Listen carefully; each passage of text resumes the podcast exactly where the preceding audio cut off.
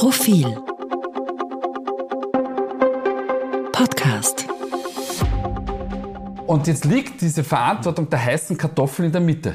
Und man schupft die die ganze Zeit herum. Die Politik sagt, naja, die Impfpflicht wäre schon gut, aber verordnen tun wir es nicht. Und dann ist sie wieder in der Luft, die Kartoffel. Und die, jene, die sich nicht impfen lassen wollen, sagen, naja, aber wenn ich, wenn ich denn ein Problem bekomme, dann möchte ich schon eine medizinische Versorgung haben. Und das funktioniert halt irgendwann nicht. Irgendwann heißt es im Leben hopp oder drop. Irgendwann ist nicht nur noch alles grau, grau-weiß, sondern irgendwann ist es schwarz-weiß. Liebe Hörerinnen, liebe Hörer, herzlich willkommen zu einer neuen Folge unseres Profil-Podcasts. Zu Gast heute, wie jedes Monat, Meinungsforscher Peter Haig. Guten Tag, Herr Haig. Schönen guten Tag, Herr Tolle. Wie jedes Monat haben Sie auch äh, im September für Profil die aktuelle Sonntagsfrage und die Kanzlerfrage erhoben. Was man, glaube ich, jetzt schon vorweg sagen kann, es gibt zurzeit eigentlich kaum Bewegung, beziehungsweise eigentlich gar keine Bewegung zum Vormonat. Ähm, nur ganz kurz, die ÖVP kommt aktuell auf 35 Prozent, die SPÖ auf 21, die FPÖ auf 19, die Grünen auf 12 und die Neos auf 11 Prozent. Kann man sagen, dass das jetzt so, also sind dieselben Werte wie im August, kann man sagen, dass das jetzt so quasi die Ruhe vor dem herbstlichen Corona-Sturm ist? Das könnte tatsächlich sein. Ähm wir wissen es natürlich nicht, äh, was denn auf uns zukommt und ob das dann tatsächlich Auswirkungen auf den Wählermarkt hat, weil es kann ja auch sein, dass sich die Wähler und Wählerinnen bei ihren Parteien sich gemütlich gemacht haben und sie denken, ich bin jetzt in dieser Situation von der einen oder anderen Partei, fühle ich mich gut vertreten. Aber natürlich besteht diese Möglichkeit und es könnte sein, dass wir schon ab nächster Woche, nämlich nach der oberösterreichischen Landtagswahl, erste Bewegungen ähm, sehen werden, weil man ja damit rechnet, dass sich dann am Corona-Sektor auch von Seiten der Bundesregierung deutlich mehr tun wird, als bis dato geschehen ist. Interessant ist ja, dass diese, die Situation jetzt nach dem eher gemütlichen Sommer ähm, ja sich schon seit Ende August wieder, eigentlich wie letztes Jahr, wieder zugespitzt hat. Trotzdem ist da weder bei der Regierung äh, noch bei der Opposition irgendwie eine Bewegung. Also nicht mal die Oppositionsparteien konnten irgendwie die Situation, die sich ja wieder seit Wochen zuspitzt, irgendwie für sich nutzen. Naja, das ist auch verständlich, denn mittlerweile gibt es eigentlich meiner Ansicht nach nur zwei Positionen und das sind zwei harte Positionen. Mhm. Wir sind an einem Punkt angelangt, wo wir Impferfolge in anderen Ländern sehen, also siehe Dänemark, siehe Portugal, siehe Spanien, ähm, auch die osteuropäischen Länder beginnen uns langsam zu überholen. Und wir sehen dort nicht nur, dass die Impfquote steigt, sondern dass wie in Dänemark die Impf die, die Impfkampagne so erfolgreich war, dass man jetzt sagt, die Pandemie ist beendet. Natürlich ist sie medizinisch nicht und mhm. virologisch nicht beendet, aber sie ist, was die Lockdowns betrifft, beendet. Also die Menschen kehren in ihr relativ normales Leben, das sie vorher hatten, wieder zurück. Diesen Status haben wir in Österreich noch nicht erreicht. Ähm, das hat auch damit zu tun, dass wir nicht wissen, wie viele Menschen tatsächlich Antikörper mhm. äh, entwickelt haben, weil die Genesenen und die Dunkelziffer, also vielleicht nähern wir uns dem ja auch. So, und jetzt kommt der Punkt, jetzt steht die Regierung da und sagt, auch mit Teilen der Opposition, und sagt immer, bitte, bitte, bitte, bitte, bitte, bitte, bitte, bitte, bitte, bitte, bitte, geht doch, geht doch impfen, es ist wirklich gut. Ähm, und wenn ich als führender Regierungspolitiker oder auch, und Politikerin natürlich, und, oder als Mediziner und Medizinerin ähm, davon überzeugt bin, dass das ein Game Changer ist und dass ich damit auch weitere tausende Menschenleben retten kann, wenn es denn zu einer vierten Welle und einer mhm. Überlastung der Intensivstation kommt, dann muss ich irgendwann hinausgehen und sagen, so und jetzt ist Schluss mit lustig, jetzt machen wir die Impfpflicht. Mhm. Wenn ich davon überzeugt bin. Ja. Und wenn mir ein Großteil oder ein größerer Teil, und es sind ja nicht so wenige in Österreich, der Bevölkerung das nicht glaubt und ich davon überzeugt bin, dass es so ist, dann muss ich eine Handlung setzen. Das ist das eine. Oder ich drehe es um und sage, liebe Impfskeptiker, liebe Impfgegner, da gibt es einen Unterschied. Das ist vollkommen in Ordnung, dass du euch nicht impfen lässt aber nicht böse sein. Das Risiko, dass es dann zu einer Überlastung der Intensivstation kommt und dass ihr dann in eurem Krisenfall kein Bett mehr bekommt, ist dann bitte auch eure Verantwortung. Da kann dann niemand mehr, da kann der Dr. Wenisch oder sonst mhm. niemand mehr nichts mehr machen, dann ist es so. Und jetzt liegt diese Verantwortung der heißen Kartoffel in der Mitte. Und man schupft die die ganze Zeit herum. Die, die, die, die, die Politik sagt, naja, die Impfpflicht wäre schon gut, aber verordnen tun wir es nicht. Und dann ist sie wieder in der Luft, die Kartoffel. Und die, jene, die sich nicht impfen lassen wollen, sagen, naja, aber wenn ich, wenn ich denn ein Problem bekomme, dann möchte ich schon eine medizinische Versorgung haben. Und das funktioniert halt irgendwann nicht. Irgendwann heißt es im Leben hopp oder drop. Irgendwann ist nicht nur noch alles grau, grau-weiß, sondern irgendwann ist es schwarz-weiß. Und davor scheut die eine oder andere Seite zurück und wenn wir das Pech haben, dann steuern wir tatsächlich auf eine vierte Welle zu und eine Überlastung der Intensivstationen. Und wer natürlich dann nicht mitspielt mit Triagen etc., sind die Mediziner und Medizinerinnen, die sagen natürlich, so, okay, es geht nicht anders, dann bitte, liebe Politik, verordnet einen Lockdown. Ja. Und dann, wenn diese Situation eintreten sollte, dann wird es, dann wird es extrem spannend, wie, wie, wohin die Reise geht. Aber kann man auch sagen, dass jetzt, äh, wenn man sich die Wählerinnen und Wähler anschaut, dass auf der einen Seite gehen die Maßnahmen ähm, der Regierung zu wenig weit, für die anderen, und es gibt ja auch jede Woche Demonstrationen, gehen die Maßnahmen zu weit. Also es ist so schwierig, das auszutarieren, oder? Ja, natürlich, weil die Positionen natürlich verfestigt sind ähm, und äh, weil natürlich Menschen, die, die geimpft sind, sich sagen, naja, mein, mein Gott, ich bin jetzt geimpft, welchen Vorteil habe ich jetzt ja. daraus? Weil ich, ich habe trotzdem meine Einschränkungen.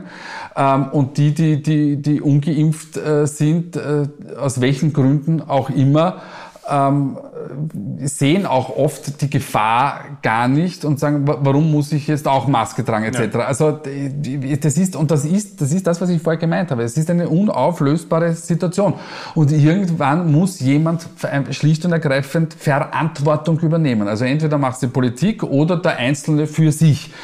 Beides ist natürlich bis zu einem gewissen Grad unangenehm. Aber so ist das Leben halt, oder wie ich immer so sagen das Leben ist halt kein Wunschkonzert. Ähm, wir haben übrigens ähm, äh, erhoben auch bei den Ungeimpften, ähm, für welche Maßnahmen sie denn wären, also eine 1G-Regel, 2G-Regel, 3G-Regel. Und dann haben wir aber auch noch den Antwortcode gehabt, ich glaube den Experten und Expertinnen nicht. Mhm. Es wird nicht so kommen. Und das ist die Hälfte derer, die derzeit nicht geimpft sind. Die Hälfte derer, die derzeit nicht geimpft sind, sagt, ich glaube denen gar nicht. Und jetzt kommt das Interessante, ähm, die sagt, sowohl die Gesund, die, die, die, der Gesundheitssektor als auch die Politik sagt, wir müssen aufklären. Die braucht man nicht aufklären, die glauben nicht. Und glauben heißt bekanntlich mhm. nichts wissen. Die sind, sind ihrer, verloren. Die sind in ihrer Haltung verfestigt. Mhm. Ich glaube, die einzige Möglichkeit, die es gibt, ist bring your family, bring your friend. Das heißt, dass Menschen, die geimpft sind und die ein nahe Verhältnis zu denen haben, die noch nicht geimpft sind oder die Impfgegner sind, dass man versucht, diese zu aktivieren und sagt, in deinem Freundeskreis, in deiner Familie, schau doch, dass du den einen oder anderen doch dazu bringst, mhm. ähm, äh, zu, äh, sich impfen zu lassen, weil du eine Vertrauensperson für diese Menschen bist. Mhm. Aber es ist ja auch interessant, weil Sie haben ja auch, auch, auch abgefragt, ob es in Zukunft äh, für Ungeimpfte, ob es da strengere Regeln geben soll. Und da hätte ja die Regierung ähm, durchaus eine Mehrheit hinter sich. Also es sind ja 60 Prozent, die sagen, sie wären dafür, also absolut dafür oder eher dafür. Ja, aber die Bundesregierung, insbesondere der Bundeskanzler, sind wahnsinnig ungern die Überbringer der schlechten Nachricht. Also ich kann mich nicht an einen Punkt erinnern in der Kanzlerschaft von Sebastian Kurz, wo er eine unangenehme Wahrheit ausgesprochen hätte, wie zum Beispiel vor 20 Jahren einer seiner Vorgänger, Wolfgang Schüssel, der gesagt hat, die Pensionsreform machen wir, weil sonst äh, geht meiner Ansicht nach dieses ähm, Pensionssystem vor die Hunde und das wollen wir nicht und dementsprechend brauchen wir eine, eine Pensionsreform. Jede Umfrage, wirklich jede Umfrage damals hat Wolfgang Schüssel davor gewarnt und es gab einen dreitägigen, das, das können, da können sich viele schon gar nicht mehr daran erinnern, einen dreitägigen fast Generalstreik. A, passiert ist nämlich genau nichts. Wolfgang Schüssel blieb Kanzler, zumindest bis zum Jahr 2006. Und er hat aber ein, etwas durchgezogen, wovon er überzeugt war. Da so eine, ähm, ähm, so einen Kraftakt ist uns bis dato Sebastian Kurz äh, schuldig geblieben. Gut, vielleicht hat er ihn auch nicht gebraucht. Ähm, aber in der Pandemie ist er auch nicht der, der Überbringer der schlechten Nachricht. Sie aber er hat den Gesundheitsminister dafür. Naja, das ist aber lieb. Ähm, ähm, der, der, Gesundheitsminister, ähm, ähm, der zwar Herr des Verfahrens ist, spannenderweise, wird aber als Juniorpartner nicht ohne dem, dem, dem, dem großen Partner können. Aber äh, der, der Punkt ist ganz einfach, ich bin wieder bei diesem Thema des, des Verantwortungnehmens. Und wenn ich diese Verantwortung nicht nehme, dann kommt sie irgendwann wieder retour. Also zum Beispiel, jetzt haben wir diesen Fünf-Stufen-Plan, der gar kein Stufenplan war, und dann stand am Ende, also die härteste Maßnahme ist eins, also genesen, geimpft oder PCR getestet. Mhm. Der, große Unterschied zuvor war ausschließlich, dass kein Antigentest mehr ja, gilt. Ja. Und diese Verzögerungen bekommen wir wieder retour. Es ist wie immer im Leben. Man bekommt alle Handlungen und alle Aktionen, die man aufschiebt, bekommt man irgendwann im Leben retour. Und wir werden es nach der Oberösterreich-Wahl retour bekommen. Wie wirkt sie, wie, wie wird sich das auswirken? Es wird ja am 26. wird ja nicht nur in Deutschland gewählt, richtungsweisende Wahl nach 16 Jahren Angela Merkel, sondern auch in Oberösterreich. Ähm, wie? Widerstand der Dinge. Naja, es, es ist so, also die, die, die, die ÖVP wird nona erster bleiben und ähm, ähm, den Landeshauptmann weiterhin stellen und äh, es wird aller Voraussicht nach auch danach äh, noch ein Arbeitsübereinkommen mit, mit, der, mit der Freiheitlichen Partei geben. Warum Arbeitsübereinkommen mit der Freiheitlichen Partei? Weil es gibt eine Proporzregierung in mhm. Oberösterreich, das heißt ab circa neun Prozent ist jeder äh, jede Partei ähm, an der Regierung beteiligt was zur absurden Situation in Oberösterreich geführt in der letzten Legislaturperiode. Es gibt keine Opposition, mhm. weil es sind alle in der Regierung vertreten. So, und die, die ÖVP schwankt so ein bisschen, es wird wahrscheinlich nicht der ganz große Wahlerfolg werden. Ähm, das letzte Mal haben sie 36 Prozent gehabt, jetzt gibt es die meisten Umfragen, pendeln sie da irgendwo bei plus minus 38 ein. Ob der Vierer gerissen wird, das wissen wir nicht. Die Freiheitliche Partei dürfte über der 20%-Marke bleiben, was schon ein Erfolg für Heimbuchner wäre. Da gibt es aber diese MFG. Und mhm. die MFG ist eine ganz klar monothematische Grassroots-Bewegung, ähm, die sich eben diesem Thema ähm, der, der, der, der, Impfgegner verschrieben hat. Äh, und die dürfte, oder machen wir es so, sie hat gute Chancen in den Landtag mit der 4%-Hürde einzuziehen. Und das macht die Geschichte natürlich schon ähm, ähm, sehr spannend, weil, man, weil es zeigt, was das durchaus für eine politische Kraft auch haben kann. Wenn, schadet sie aber mehrheitlich dem Freiheitlichen, aber nicht nur. Es ist ja auch immer ein, Gedank, ein Gedankenfehler zu glauben, ähm, die Impfgegner sind alle äh, äh halbe Rechtsradikale. Mhm. Ähm, das stimmt ja nicht. Mhm ähm, sondern das, das, das, das Impfgegnertum geht von signifikant rechts, aber auch nach links hinüber, weil dort sind auch die Globuli-Vertreter ähm, ganz stark organisiert ähm, und, äh, ähm, und auch dort gibt es Be Be Bestemmhaltungen. Ja?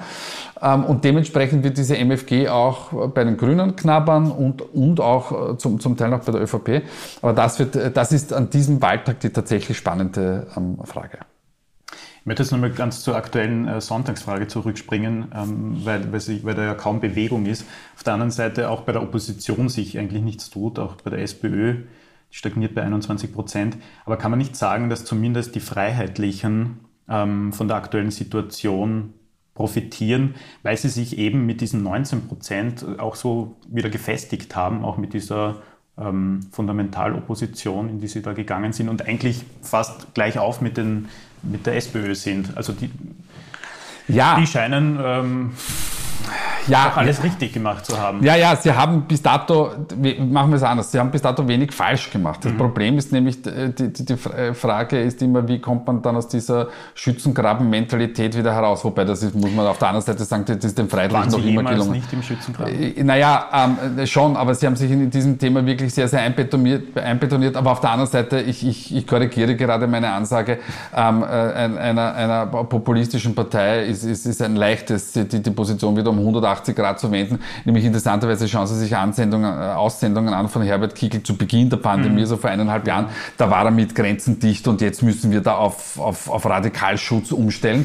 Ähm, äh, und dann hat er gemerkt, oh, das macht aber jetzt der Kurz auch. Also ist er gesagt, diametral in die andere Richtung gegangen. Also wird das auch kein großes Problem für die Freiheitlichen sein, auch also hier wieder herauszukommen. Ähm, aber sagen wir es mal so, es ist jetzt einmal eine gefestigte Situation für die Freiheitlichen wenn denn die Pandemie irgendwann einmal vorbei ist, wenn wir Frau van Laar glauben dürfen, dann im Frühjahr, weil dann sind alle entweder geimpft oder genesen. Übrigens etwas, was der Franz Allerberger von der AGES schon vor eineinhalb mhm. Jahren gesagt hat. Ähm, und äh, dann wird man sehen, wie sich die Freiheitliche Partei versucht, neu zu positionieren. Eins ist klar beim Thema äh, Zuwanderung, Integration wird man wenig äh, Fuß auf den Boden bekommen. Der Herr Eustachio versucht es ja in Graz gerade auf eine ja. Es ist also sehr spezielle Art und Weise wieder, gibt wieder Plakate, die wieder mal schwer an der, an der, an der Geschmacksgrenze, naja, ich möchte nicht mal vorbeischreiben, sagen, weil die, die, die, die unterwandern es gerade wirklich. Eigentlich müsste sich dann irgendwann mal bei einem Freiheitlichen irgendwann mal Gedanken machen und sagen, ähm, haben wir eigentlich auch ein anderes Thema? Weil es, ist, es, ist, aber es gibt andere Themen, zum Beispiel in Oberösterreich ähm, hat ähm, Heimbuchner ähm, punktet mittlerweile auch beim Thema Wohnen. Wohnbau auch für zuständiger äh, Landesrat. Also es geht ja. Und das Interessante ist, äh, wird in, in weit nach, nach der Oberösterreich-Wahl, wenn Heimbuchner erfolgreich ist, also das heißt, er bleibt auf Platz 2 und ist über 20 Prozent, dann wird es sehr spannend, weil dann gibt es dies, dies, diesen, diese Polarität innerhalb der Partei Kickl versus Heimbuchner. Das wird noch spannend werden. Über was wir noch gar nicht gesprochen haben, ist die fiktive Kanzlerfrage. Ähm, Gehen.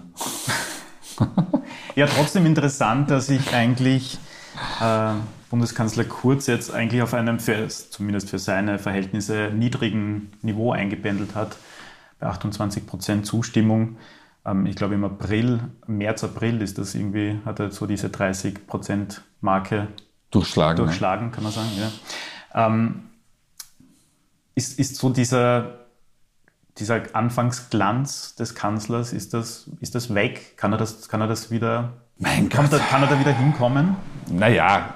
Ich meine, er ist ja schon lange im Geschäft, ja, also ja. Ja, so neu ist er ja. Ja, nicht. ja, ja, kann man. Ähm, aber ähm, ich, ich, glaube, es, es, hängt, also machen wir es so. Ich, er kann dorthin kommen, wenn ähm, es mit den Grünen, insbesondere was die ökosoziale Steuerreform betrifft, wenn man da wirklich einen Big Point landen kann. Das ist das eine.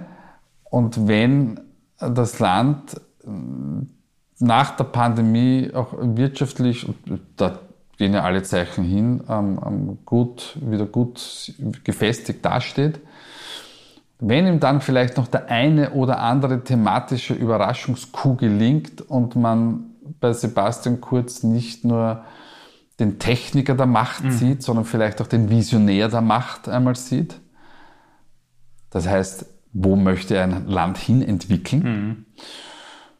Dann, warum nicht? Also, er ist ja noch jung. Also, aber es ist natürlich diese, diese, diese, das, das Teflon, mhm. das hat ein paar Löcher bekommen. Herr Haig, wenn wir jetzt auf den Herbst schauen, dann scheint sich die Bevölkerung zumindest in einer Sache einig zu sein, also quer durch alle Wählerinnen-Schichten, ähm, dass zumindest die Schulen, selbst wenn Gastronomie und Handel wieder für einige Zeit schließen sollten, offen bleiben würden. Ist das überraschend, dass da alle Schichten quasi, alle Wählerinnen-Schichten an einem Strang ziehen? Naja, das ist bis zu einem gewissen Grad schon überraschend, weil das war nicht immer so in der Pandemie die Schulen standen immer im Fokus und es, war, es gab dann oft in, der, in, der, in, der, in, in manchen Gesellschaftsschichten ähm, schon den, den Wunsch, ähm, die, die, die Schulen zu schließen. Das hat sich sehr, sehr gedreht und ähm, die Kinder haben noch immer keine starke Lobby und ihre Eltern leider auch nicht. Aber ähm, es gibt in der Bevölkerung diesen Rückhalt mittlerweile, dass sie sagen, also egal was da komme, die Schulen bleiben offen. Das ist deshalb auch sehr, sehr spannend, weil ähm, die Schülerinnen und Schüler ähm, als Träger ja der Delta-Variante äh, mehr oder weniger gelten oder fast schon verunglimpft werden, möchte ich manchmal sagen.